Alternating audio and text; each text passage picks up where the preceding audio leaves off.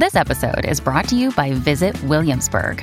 In Williamsburg, Virginia, there's never too much of a good thing. Whether you're a foodie, a golfer, a history buff, a shopaholic, an outdoor enthusiast, or a thrill seeker, you'll find what you came for here and more. So ask yourself, what is it you want? Discover Williamsburg and plan your trip at visitwilliamsburg.com.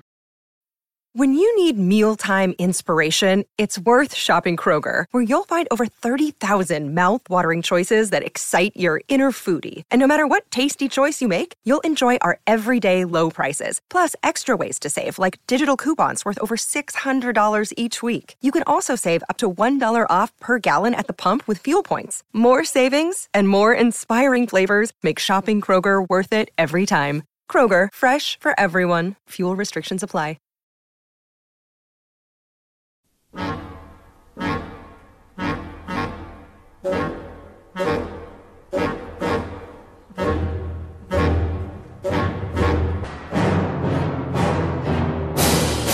En medio de un paisaje surrealista y amenazante, cuyo cielo tenebroso serpentean fantasmagóricos relámpagos, Jason y sus argonautas avanzan cautelosos.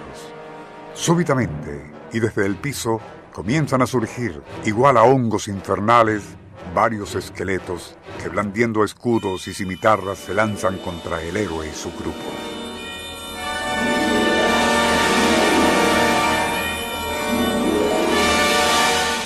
La consiguiente batalla, espectacularmente realizada, mantiene en total suspenso a los cinemaadictos que maravillados contemplan ese duelo infernal.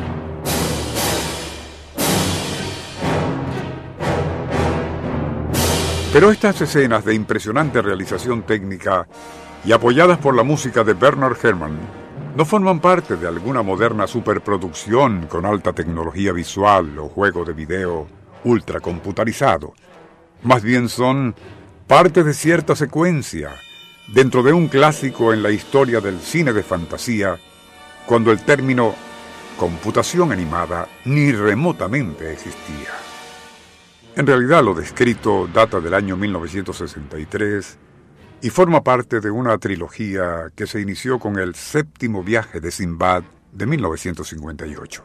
A este le siguió Isla Misteriosa de 1961, para culminar con el ya mencionado Jason y los Argonautas. En todos aquellos films se narraban aventuras y encuentros con fabulosas criaturas de todo tipo, cangrejos gigantes, cíclopes monstruosos, hidras de siete cabezas y esqueletos de asombrosa agilidad, algo que para las audiencias del hipertecnológico presente lucirían como torpes y anticuados muñecos animados, hechos con anticuados recursos, como la animación cuadro por cuadro.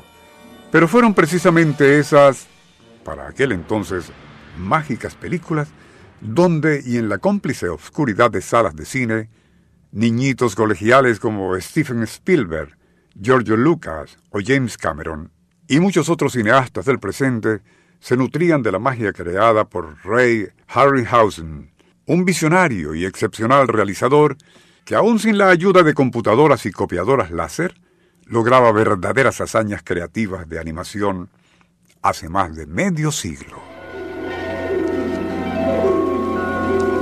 Nuestro insólito universo. Cinco minutos recorriendo nuestro mundo sorprendente. Sería imposible en este breve espacio hacer justicia a los impresionantes logros tecnológicos de Harryhausen, a quien se llegó a considerar en su época como el rey de los efectos especiales.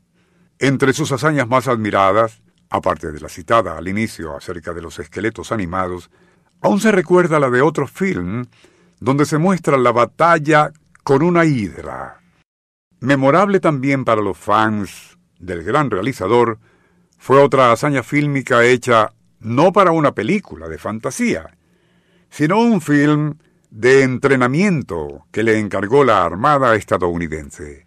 Allí se muestra a un gran buque de transporte militar que, y después de ser torpedeado, comienza a inclinarse en un precario ángulo de 90 grados para después hundirse lentamente, todo visto desde diferentes ángulos.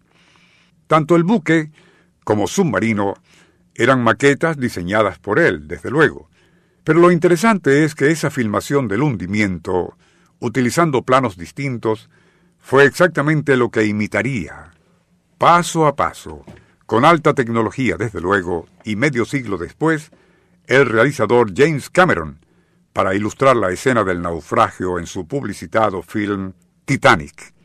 A mediados de los años 90, siglo XX, y cuando se otorgó a Ray Harryhausen un premio póstumo especial de la Academia por su trayectoria pionera en el cine de fantasía, el actor Tom Hanks, al entregar la estatuilla diría, y citamos, hay quienes dicen que Casablanca, otros que El Ciudadano, o lo que el viento se llevó, serían las más grandes realizaciones en la historia del cine.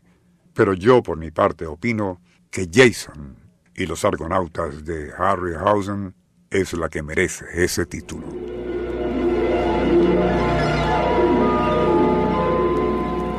Nuestro insólito universo. Email insólitouniverso.hotmail.com Autor y productor Rafael Silva. Operador técnico José Ergueta y Francisco Enrique Mijares. Les narró Porfirio Torres.